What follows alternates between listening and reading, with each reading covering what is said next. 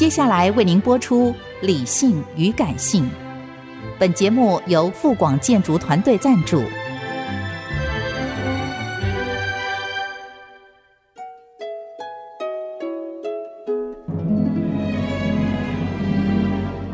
理性与感性不是天平的两端，而是一方向另一方渗透、影响，暂时取得上风的过程。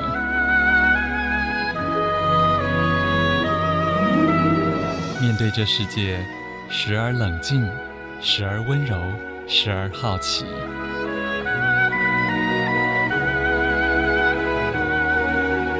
我是陈乐融，陪伴大家一起理性与感性。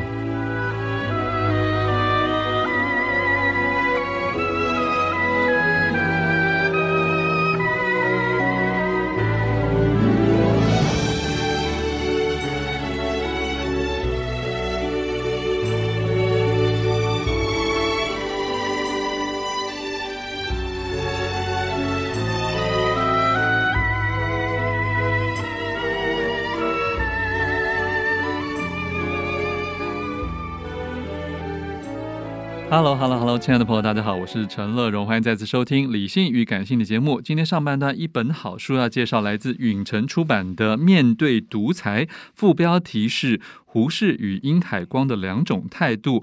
这本书是修订再版，然后这本书的。作者也是这个 历史学的专家，然后也曾经是当代杂志哦，我从大学时候就在看的一本杂志 的创办人呢、啊，金恒伟先生，金先生你好，你好，金先生能够这个抱病前来，真的是很感谢你。没有，我现在基本上健康哦，太好了。这本书其实是第一版已经是卖完的、哦，对对对，然后 后来又加添了一些材料，这些材料是不是有一些是当初出版之后？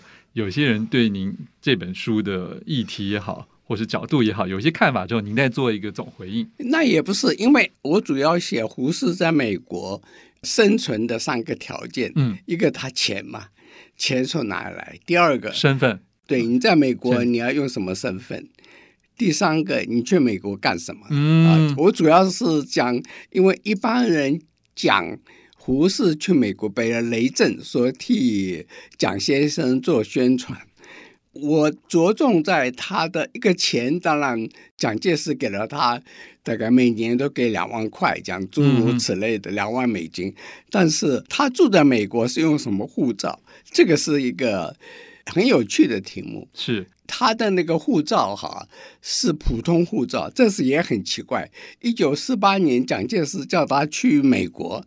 蒋介石特别跟陶希圣，中央日报的社长，后来跟他讲说：“哎，用普通护照是啊，这也是一个很怪的。你既然替蒋先生去做事，那给他一个普通护照什么意思呢？这是一个谜题。第二个，普通护照是在美国的签证是不能够长久居留的。嗯，但是他在美国住了九年。”到底他后来用什么护照？这个问题我花了一点力气。我在出版的时候不是写的很清楚。嗯嗯。我后来问了一个住过美国的大使，我跟他聊天，我就顺便问他，有一些问题他也不了解，但是大概的情形我们可以确定。我在我这本书里面也写了。最后，胡适跟那个赵元任的书信是最真实的。嗯哼，胡适很多话不能够跟别人讲的，都跟赵元任讲。是，所以胡赵之间的信函，我觉得是很重要的讯息。那赵元任跟他是一起从中国坐船到美国留学，他们两个是一起的好朋友，一直到死。嗯哼，我八零年的时候在伯克利去访问过赵元任。赵元任有很多材料，因为他从清华大学所谓清华四大导师，他陈寅恪、梁启超、陈寅恪四个人都是最大牌的。他手上有很很多材料，而且他写日记。我说：“那你的日记能不能发表？”他说：“不行，我的日记别人看不懂。嗯”他说：“我很多事情都用简单的密码写的，只有我看得懂。” OK，所以他那个日记。没有人可以出版。嗯，很可惜，他跟胡适不大一样，因为他是个语言学家。胡适写日记，基本上面就知道他这个日记将来就是被所有人研究的材料。啊哈，所以他写日记的时候是很有技巧的。这个孔子作春秋，萧之萧，什么比着比，他有很多东西，他是。没有真正的把它写出来，是啊，当然他的书信现在，因为他一九四八年离开中国的时候，一大批信件留在中国，中国把它出了大概三本吧，后来还有没有人再出，我不知道，非常丰富。这个信件里面偶然也会透露出了一些讯息，所以。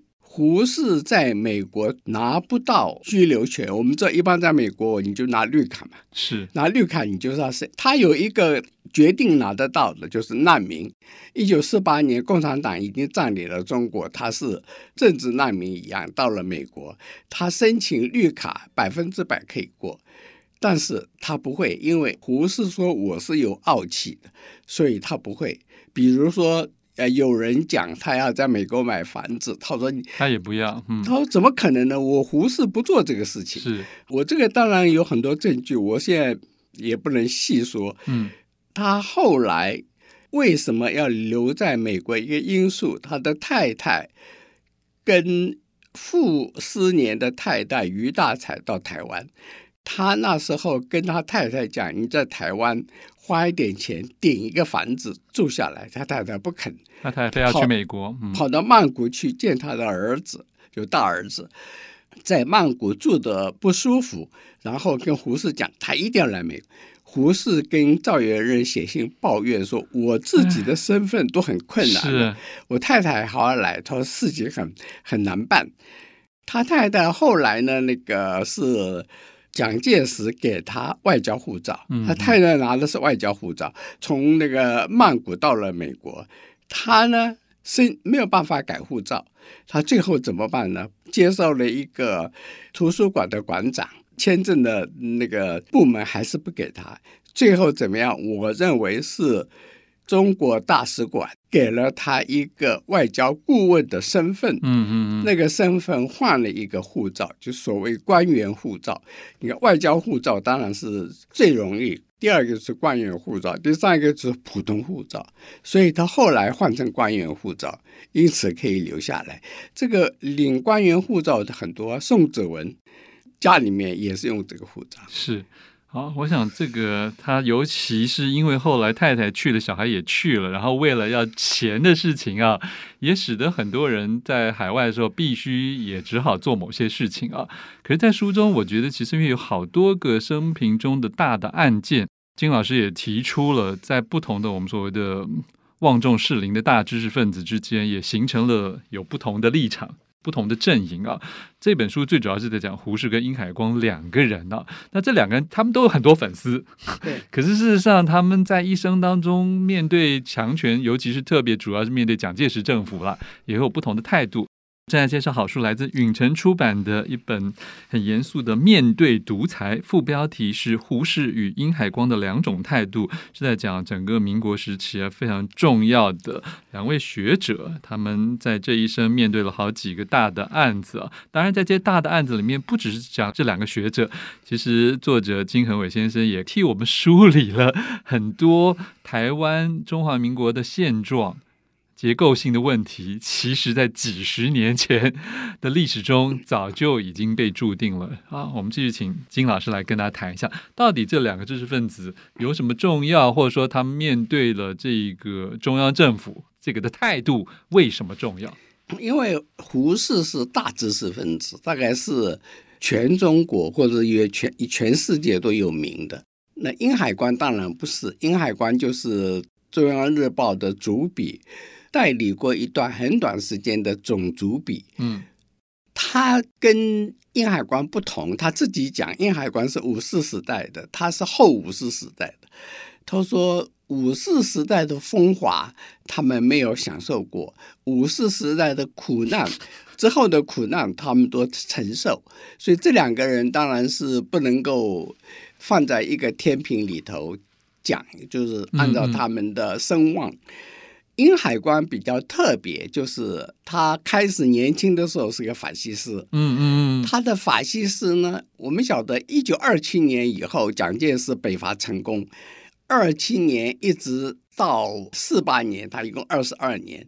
他有一个跟随他的人，是他猛兄的侄子，叫做钱参照。他讲过，他写了一本回忆录，里面也提过蒋介石。蒋介石掌权了二十二年，所以他说我他掌权，我跟着他旁边十八年。蒋介石为什么要接近这一些知识分子呢？我看到英文的书。德文的书里面都说，那些知识分子看到蒋介石北伐成功了，向他靠拢。嗯，不是，钱参照替他开了四五十个名单，蒋介石一个一个召见，然后开始重用。这里头有个重要的因素：二七年以前是北伐，他不需要文人，他那时候打仗最重要，所以他旁边用的都是黄埔军人。等到二十二七年统一以后，他掌了大权，大概是从这个袁世凯之后，他可能是最有权力的，所以他开始接近知识分子，所以有很多我们所所知道的，到政府里做过，像王世杰啊，像翁文灝是管经济的，后来做行政院院长吧。这些人其实都是那时候二七年以后，蒋介石一个一个接见，嗯哼啊，所以他在培养他的人马。那胡适也在那时候跟他有接触。胡适呢，有人介绍胡适给他的时候，蒋介石问的第一句话：“这个人的调调跟我们一不一样？”就是他要找跟他路线一同的人。胡适是一个基本上面是一个。政治上面趋于保守的自由主义者，嗯。啊，他当然也写了很多文章批评蒋介石在新月，但是呢，他基本上面不会跟国民党翻脸，是是。啊，所以他跟蒋介石的关系维持到一个朋友的关系。殷海光不是，殷海光在中央日报等于他的属下。中央日报的人事，蒋介石可以随时换掉，所以你就知道蒋介石权力有多大。殷海光崇拜蒋介石，崇拜希特勒是两条平行的线，因为蒋介石那时候也鼓吹法西斯精神，他认为在这么危急存亡的时候，很多人都认为啊，蒋廷福就是一个。就需要一个强有力的人来整顿国家，让国家走上轨道。所以在这个脉络里头走下去的时候，胡适会接近蒋介石也很正常。其实很多人呢，蒋廷福啦、王世，你可以讲一堆这个那时候从政的那一批人。殷海光本来就在《中央日报》，蒋介石接见他之后，殷海光对他的印象开始改变。里面背后还有个因素，他的女朋友就是后来是他的太太，所以你写同蒋介石的文章很不好看。嗯，所以他见了蒋介石真的有改变，这是一个。第二个淮海战役，他那时候《中央日报》的主笔去了战场去看，看完以后心情很不好，他开始改变淮海战役。去参观以后，觉得大势已去，而且呢，那个非常不满。所以他到了台湾以后，他开始痛定思痛。嗯，他是中央日报主笔，然后去办现在联合报的前身，那个在里头鼓吹自由主义，结果得罪了一批人。他就愤而辞职，嗯，他跟许冠山几个人愤而辞职，辞职以后，他就去找傅斯年，准备在台大教书。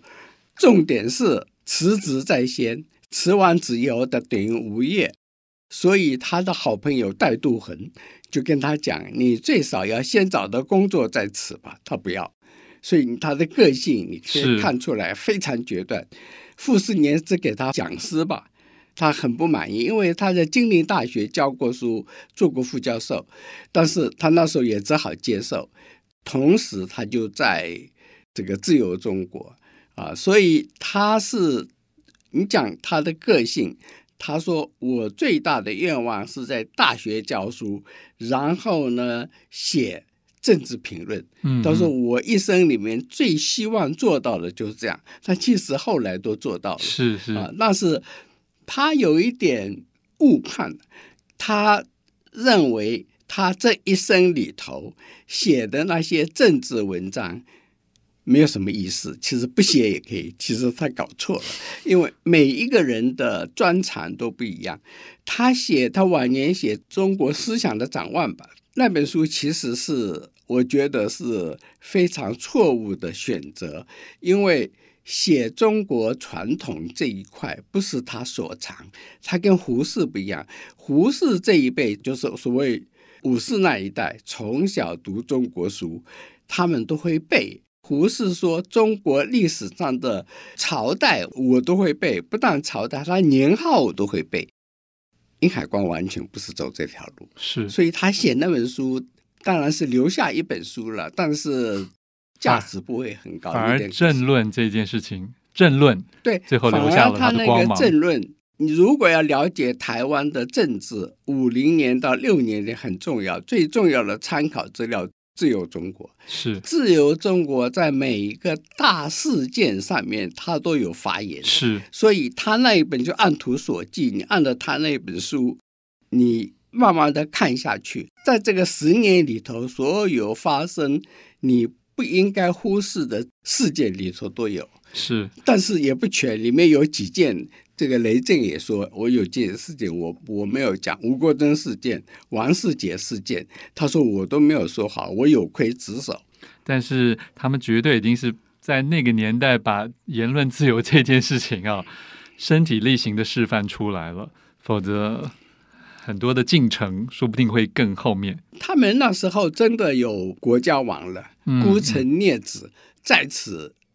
一拼，嗯嗯啊，所以他们真正的要把台湾走上民主，嗯、这就是种下了他们灭亡的原因。OK，好，请大家自行来参考这本精彩的书啊，历史书叫《面对独裁：胡适与殷海光的两种态度》。非常谢谢我们金恒伟先生，多谢，谢谢，谢谢。